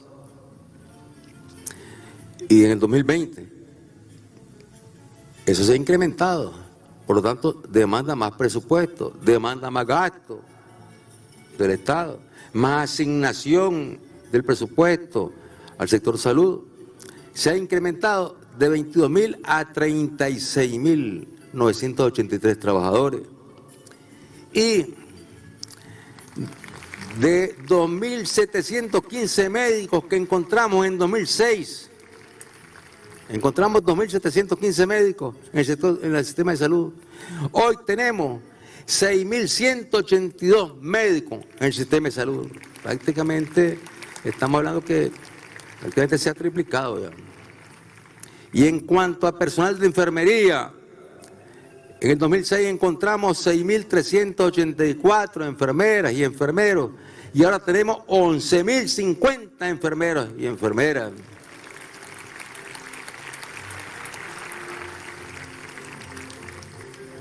Y luego la cantidad de médicos que se han formado y de especialistas, más de 11.000 médicos,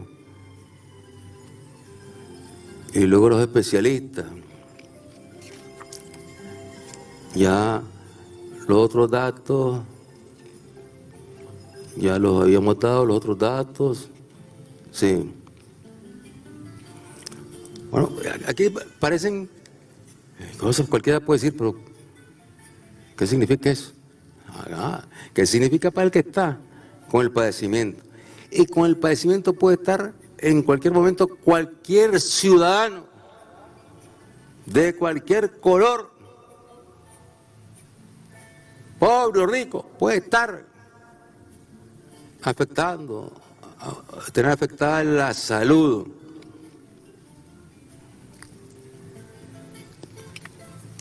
Y se han incorporado 33 nuevos equipos de endoscopía y 30 equipos de lamparoscopía para el diagnóstico y tratamiento de enfermedades respiratorias y digestivas. ¿Cuánto padecimiento se da? Personas jóvenes, personas adultas, personas mayores, niños. Y luego hay que tener esos instrumentos para poder dar un buen diagnóstico y por lo tanto dar un buen tratamiento. De lo contrario, no es fácil dar un buen diagnóstico y dar tratamiento.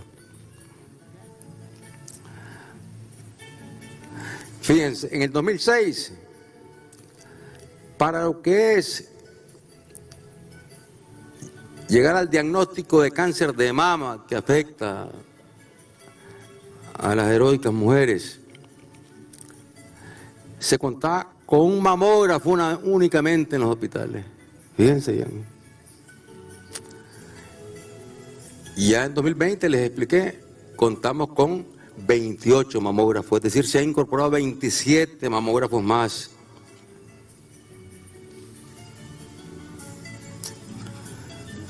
Equipos de 128 equipos de crioterapia y 97 colposcopios para poder atender en 80, el 80% de los municipios las lesiones cérvico-uterinas que padecen nuestras mujeres.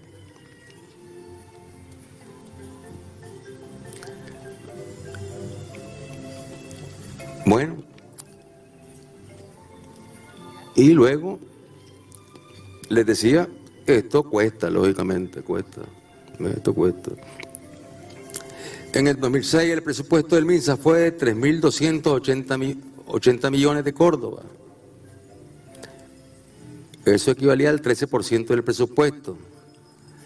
En 2020 el presupuesto actual es de 16 millones 16.100 millones de córdobas.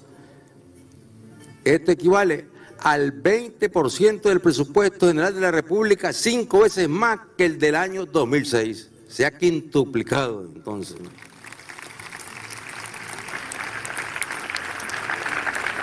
O sea, porque teníamos todas esas capacidades instaladas y que seguimos instalando, es que hemos logrado enfrentar con éxito esta pandemia.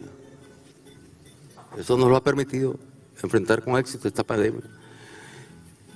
Y acatar, acatando las indicaciones que nos dan las autoridades de salud, que son las especialistas en la materia. Uno puede leer mucho ahí y se ve que hay mucha discusión, mucha discusión. Los científicos, unos dan una información, otros dan otra información, contradicen. Es decir, todavía no hay una total claridad eh, para atender cómo se ha logrado llegar en el caso de otros virus, que han afectado sobre todo estos países y donde no se sabía todavía. Eh, luego se logró ir llegando, pues. Tenemos que seguir guardando nosotros este, las medidas de protección desde la familia al trabajo, desde la familia a la escuela, desde la familia a la universidad, desde la familia hasta la unidad del ejército, desde la familia hasta la unidad de la policía. desde la familia, todos protegernos. Y sobre, sobre lo que son las los pasos que hay que dar cuando hay síntomas. Ahí es muy común encontrarnos con hermanos nicaragüenses que en lugar de acudir de inmediato al puesto médico, cuando están con malestares ya, ¿eh? que indican que puede ser una gripe y una gripe hay que atenderla porque una gripe de las que son estacionales ya aquí, como la H1N1, deriva en neumonía si no se atiende. Y fallece el paciente. ¿Cuántos fallecidos hemos tenido de neumonía simple? En este caso, si no se atiende rápido, y más bien buscan a la farmacia que les dé ahí la receta, buscan algún amigo. Por no llegar al hospital, llegan cuando ya les está faltando el oxígeno hasta que sienten ahogo, que se están asfixiando. Hasta entonces llegan. Y ya en ese momento, esa persona que llegó al hospital ya tiene afectados los pulmones, ya llegó a un estado grave, ya llegó a un estado crítico. Y hay que colocarle inmediatamente respiradores para que pueda ir recuperando, ¿eh? porque llegan con un grado de saturación bajísimo, algunos llegan con el 50 de saturación cuando deberían tener de 90 para arriba. Otros ya con el 70, ya ahogándose, sí, con muchos hermanos, muchos compañeros. Y de ahí que luego tienen que tomar medidas extremas cuando se va complicando. Y más si padecen de otras enfermedades, si padecen de azúcar, si padecen del corazón, todo se complica en ese momento. Y después viene la, la intubación que le llaman es un momento crítico, pero gracias a Dios, yo diría que eh, tenemos un por ciento alto, en su momento daremos todos los datos de hermanos nicaragüenses que han sido intubados y han logrado. Incluso eh, se da una situación que tiene que ver con las características, claro, del paciente. Pacientes jóvenes, digamos, jóvenes de 40 años, 44 años, 50 años, pero gordísimos, le llaman morbilidad, le llaman. ¿eh? Gordísimo. Y padecen de azúcar, padecen de la presión. Entonces esos compañeros están más expuestos a fallecer. Y anciana de 91 años, ahí la hemos visto, saliendo del hospital, después de pasar una buena temporada ahí hospitalizada, atendida, de 91 años. Entonces, aquí el esfuerzo que hace el sistema de salud nacional es enorme. El hospital militar, el hospital Güemes de la policía, los hospitales privados y las clínicas privadas que están brindando servicio y atención en este campo. Bueno, ha habido una afluencia fuerte, pero porque teníamos ya este tendido en hospitales, puestos de salud, logramos rápidamente, incluso acompañados de representantes internacionales, de instalar las unidades de cuidados intensivos en varios hospitales. Se fueron instalando. Y ahí salieron las tomas. Cuando estaban las camas totalmente vacías, pues estaban las camas nuevecitas, aquí limpio, con todo lo que es el equipamiento para darle seguimiento a un paciente en estado grave. Eso es lo que nos ha permitido enfrentar con éxito esta pandemia. Sí, estamos administrando con mucho cuidado lo que es el ingreso de quienes vienen de otros países. ¿eh? Eh, desde lo que son pues hermanos de otras naciones que vienen a Nicaragua por cuestiones de trabajo, por cuestiones, incluso algunos vienen a, como turistas. Bueno, hemos tomado sí medidas para que de previo él la prueba, la prueba, que es negativa, para que pueda ingresar y luego en el aeropuerto se le hace otra prueba ahí también. Los pilotos que vienen en el avión, igual la prueba. El avión debe venir también desinfectado.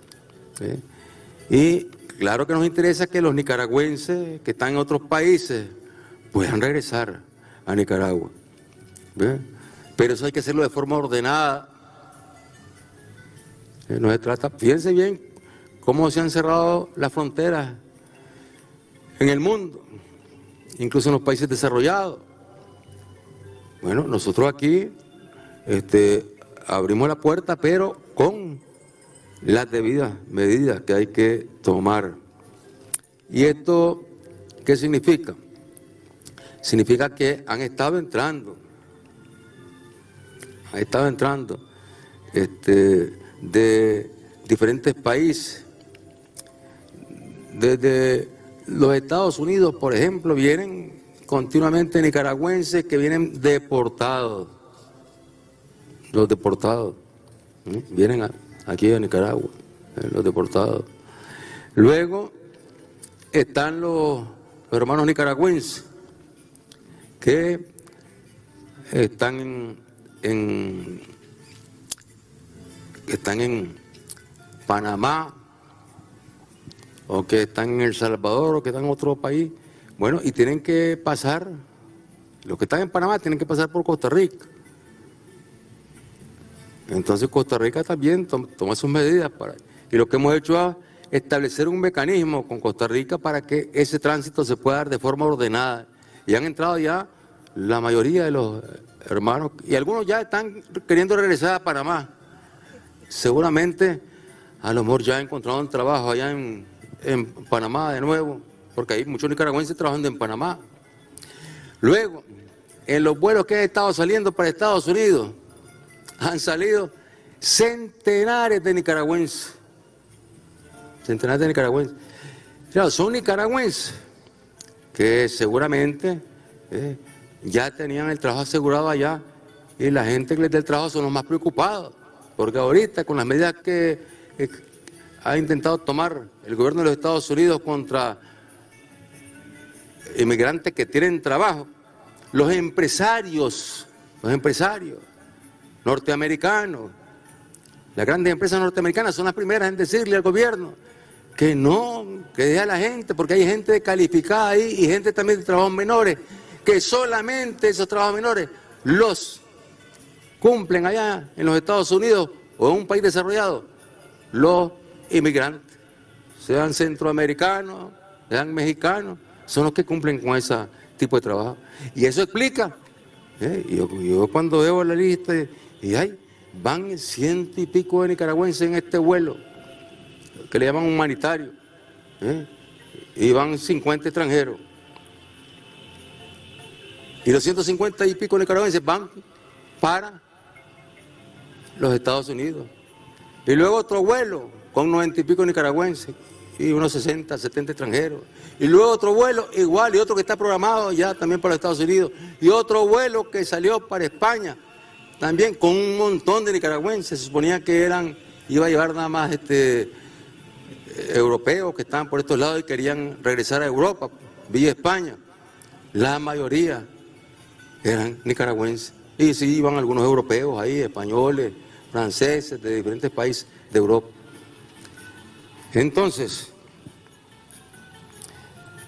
todo esto es parte de, las medidas que hemos trabajado, que hemos tomado, donde ahí es fundamental la coordinación, lógicamente, entre las instituciones, los trabajadores del Estado, de las diferentes instituciones, para poder garantizar la protección de los nicaragüenses. ¿Eh? Ah, los que vinieron de Europa, de la costa caribe, los hermanos de, de Corn Island, de Bluefield, de Bilwi, centenares que andaban en los cruceros, en cruceros. Bueno, eso se organizó bien ¿eh? y han entrado, varios centenares han entrado de hermanos nicaragüenses de manera ordenada, de manera ordenada. Y no es cuestión que van a entrar de manera desordenada a contaminar a la familia en primer lugar, eso no, es correcto, y a contaminar al barrio. Si vienen contaminados, por eso es importante primero verificar que venga con su certificado. Y luego, a la par de estos esfuerzos que estamos haciendo con el sector salud, bueno, tenemos que reconocer el espíritu trabajador del nicaragüense, el espíritu trabajador ¿eh? de los campesinos, que en los peores momentos no han dejado de producir, no han dejado de trabajar, el compromiso de las instituciones del gobierno, del gobierno del pueblo presidente, de andar visitando a los productores, ¿Para qué? Para que en la producción tengan un mayor y mejor rendimiento, capacitándole, dándole insumos, dándole, dándole facilidades. ¿Para qué? Para que la, las familias campesinas que están en la actividad productiva, los pequeños productores, que no tienen posibilidades de tener una productividad como un gran productor, un mediano productor, esos productores puedan mejorar su capacidad de producir maíz, de producir frijoles, de producir café, de producir hortalizas, de producir plátano. Y ahí andan. Y no hemos dejado en todo este periodo de construir caminos, carreteras. Sea nuestro reconocimiento a todos los trabajadores del pueblo que están en las instituciones del Estado, a los trabajadores de la construcción, a los trabajadores de aduana, a los de migración, a los de educación, a los maestros, a la maestra, tan querida, a todos los trabajadores, a los que están en la en la, el Ministerio de Hacienda. ¿Qué significa manejar la economía en estas condiciones? Fíjense, los apuros que están pasando en Europa, países poderosos, los apuros que están pasando en los Estados Unidos, donde no se les hace problema a ellos sacar miles de millones de dólares para intentar apagar el fuego y no han podido.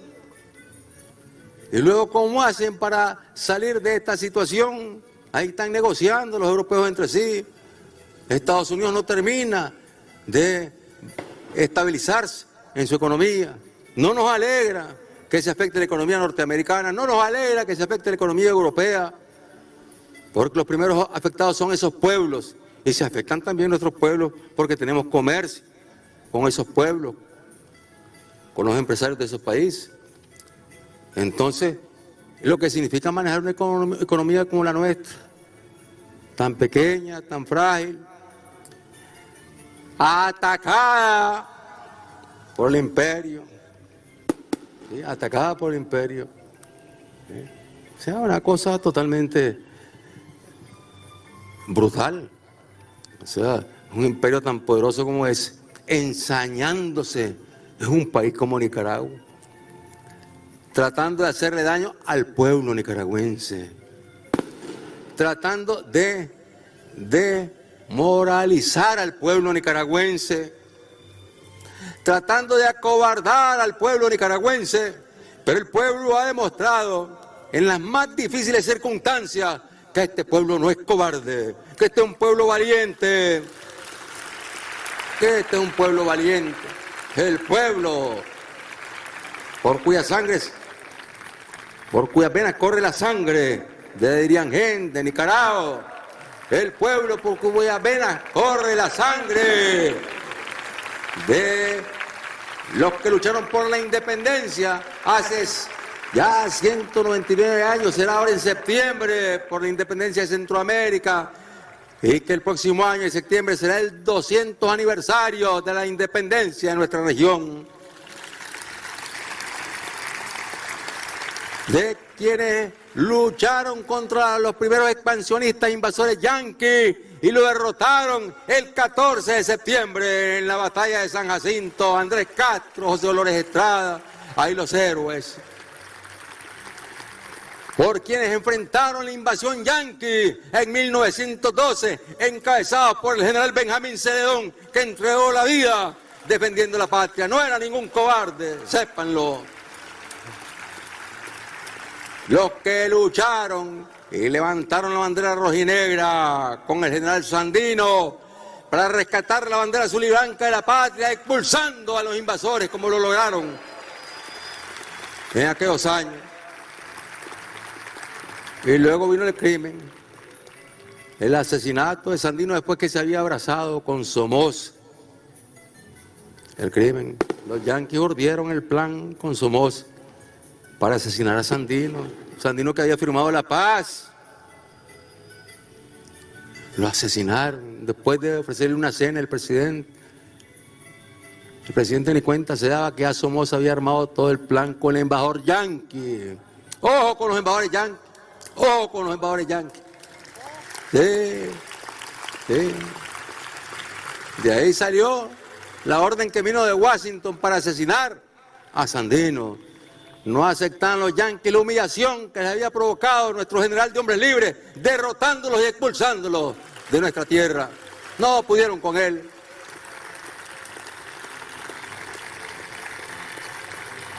O sea, nosotros enfrentando ¿eh? estos, estos enormes retos, estos enormes desafíos, y hemos logrado siempre salir adelante. Ante los mayores desafíos, hemos logrado salir adelante. Y hoy, en esta plaza, en este mismo sitio, donde hace 41 años, un 20 de julio, nos reuníamos para conmemorar el triunfo de la Revolución Popular Sandinista el 19 de julio, en esta misma plaza, en este mismo sitio. Mientras conmemoramos aquí, todavía habían hermanos que estaban combatiendo, porque la guardia se iba retirando y entonces se combatía al lado de Occidente, al lado de Chinandega. Nosotros estábamos en León, recuerdo, y se estaban dando los combates hacia Nagarote, hacia La Pacente, y también hacia el lado de Chinandega. Igualmente en la ruta que va para el norte, para Matagalpa, pasando por Darío, por Seba, para Matagalpa. Y ahí se encontraban muchos hermanos, entre ellos nuestro jefe del ejército, el general Julio César Avilés, que no pudo estar aquí el 20 porque están combatiendo todavía allá al lado de Sebaco. Eran columnas que estaban combatiendo y que luego entrarían a Managua. No pudieron entrar todos los combatientes porque está, en combate por varios lados todavía con la guardia que iba huyendo. Y entonces iban armados y entonces había que, que ir listos para defenderse. Hoy, en el 41 aniversario, damos fe de que lo que dijimos y juramos en esta plaza hace 41 años, exactamente ahí en ese sitio, al pie del Palacio Nacional, donde está nuestro general Sandín, donde está Carlos. Lo dijimos con la seguridad de que estábamos siendo portadores de la bandera de la dignidad de nuestro general Sandino, que heredó Carlos y que se la trasladó al pueblo nicaragüense que entró triunfante aquí el 19 de julio y celebró en la plaza el 20 de julio de 1979. Y nuestro compromiso es por la paz, por la unidad, por la estabilidad del pueblo nicaragüense. Y todos juntos a seguir combatiendo la pandemia y todos juntos a seguir produciendo y todos juntos a seguir estudiando, a seguir preparándonos, todos juntos a seguir haciendo cultura, deporte, siempre guardando las medidas que nos ordenan las autoridades sanitarias. Queridos hermanos, queridas familias, bajo este cielo, bajo este cielo, con los pies puestos en esta tierra, que tiene un brazo de río que la abraza, por el sur, que es el río San Juan, y tiene otro brazo de río que la abraza por el norte, que es el río Coco, o Huanquí, por estas tierras que tienen un mar, el mar Pacífico, que bordea nuestras costas, y el mar Caribe, que bordea, bordea nuestras costas al otro lado. Tierra privilegiada por Dios tierra asignada por Dios, tierra de hombres y mujeres valientes. Le decimos a los héroes y mártires, le decimos a Sandino, a Carlos, a Tomás, le decimos a todos los familiares de nuestros héroes y mártires, a los combatientes históricos, a los retirados del ejército, a los retirados del Ministerio del Interior, a los campesinos, a los trabajadores, que todos juntos, juventud, a seguir luchando, a seguir trabajando por la paz y por la vida y por la salud de nuestro pueblo y de nuestra nación. Sandino vive. Patria libre. Adelante, comandante, vamos a vencer, lo sabes. Adelante, militante, vamos con Daniel, lo sabe. Adelante, comandante, vamos a vencer,